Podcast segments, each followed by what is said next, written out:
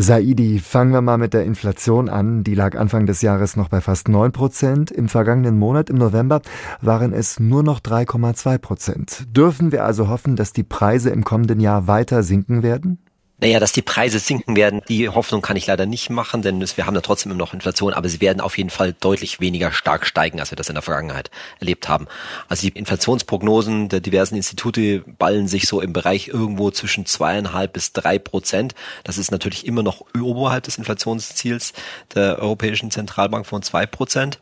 Aber es ist natürlich deutlich niedriger als die, ja, in der Spitze eben bis zu neun Prozent, die wir gesehen haben. Das heißt, wir werden es einfach an der Supermarktkasse etc. nicht mehr so deutlich merken wie in der Vergangenheit. Und das sorgt ja schon mal für etwas Entspannung. Aber tatsächlich auf breiter Front, dass die Preise jetzt wirklich deutlich nach unten gehen werden, das muss man leider nicht erwarten. Trotzdem ist es ja schon mal eine gute Nachricht, dass die Preise nicht mehr so stark steigen werden. In welchen Bereichen wird es denn nicht mehr so richtig teurer werden?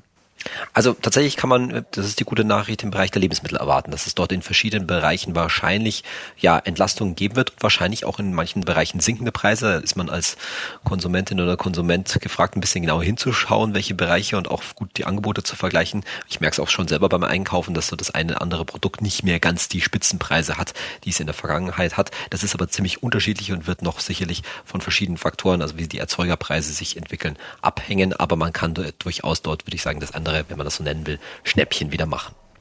Wer Geld anlegen will, setzt im Moment oft auf sogenannte ETFs, also börsengehandelte Fonds. Die waren in Zeiten niedriger Zinsen eine Möglichkeit, wenigstens ein bisschen Rendite zu bekommen.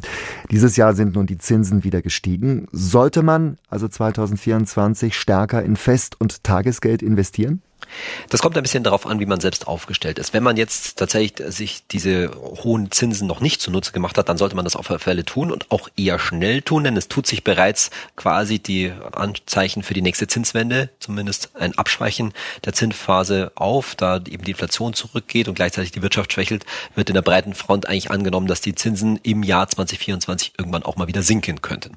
Das heißt, wenn ich jetzt tatsächlich noch nicht aktiv geworden bin, dann gibt es immer noch sehr interessante Tagesgeld- und Festgeld Zinssätze. Wenn ich bereit bin, mein Geld fest für einen längeren Zeitraum anzulegen, dann kann ich jetzt gerade beim Festgeld, wenn ich relativ schnell bin, noch relativ hohe Zinsen auch für einen gewissen Zeitraum ergattern. Andererseits jetzt zu sagen, ich stecke da jetzt von meinem ganzen Geld noch viel mehr rein, weil ich erwarte, dass diese Zinsen hoch bleiben oder sogar weiter steigen, davon ist leider nicht auszugehen.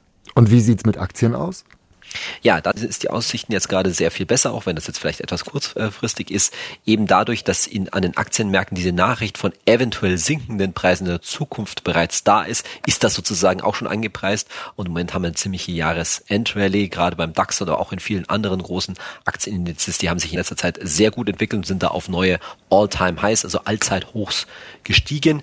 Und das macht schon Mut auch für 2024, auch wenn solche Entwicklungen immer recht kurzfristig sind. Wichtig ist ist einfach, wenn ich an den Aktienmarkt gehe, gerade auch, weil ich weiß, dass dort langfristig höhere Renditen als wahrscheinlich bei den ja, Tagesgeld, Festgeld, Zinsangeboten zu erwarten sind, muss ich immer langfristig orientiert sein. Es kann dort immer jederzeit kurzfristig runtergehen und dort langfristig auf ja, 10, eher 15 Jahre anzulegen, das macht sich dann in aller Regel auch gegenüber der Inflation deutlich bezahlt.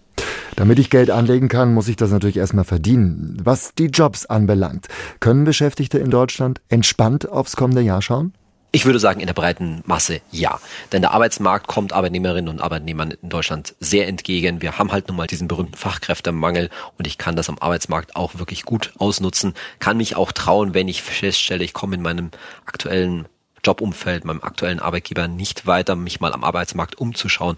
Denn gerade über den Jobwechsel lassen sich in vielen Fällen schon noch deutliche Lohnsprünge durchsetzen. Und ansonsten ist es natürlich immer eine gute Idee, in das eigene Humankapital, also mit anderen die eigene Qualifikation zu investieren. Vielleicht auch gerade neben dem Job her, weil, wie gesagt, in vielen Bereichen da noch was zu machen ist, weil entsprechende Fachkräftemangel zu finden ist. Und ich würde mich bei einer Stellenanzeige auch nicht abschrecken lassen, was da jeweils sozusagen Qualifikation gefordert ist, weil in vielen Fällen finden die Unternehmen das schlichtweg auch nicht dieses Idealprofil Profil, das Sie sich vorstellen.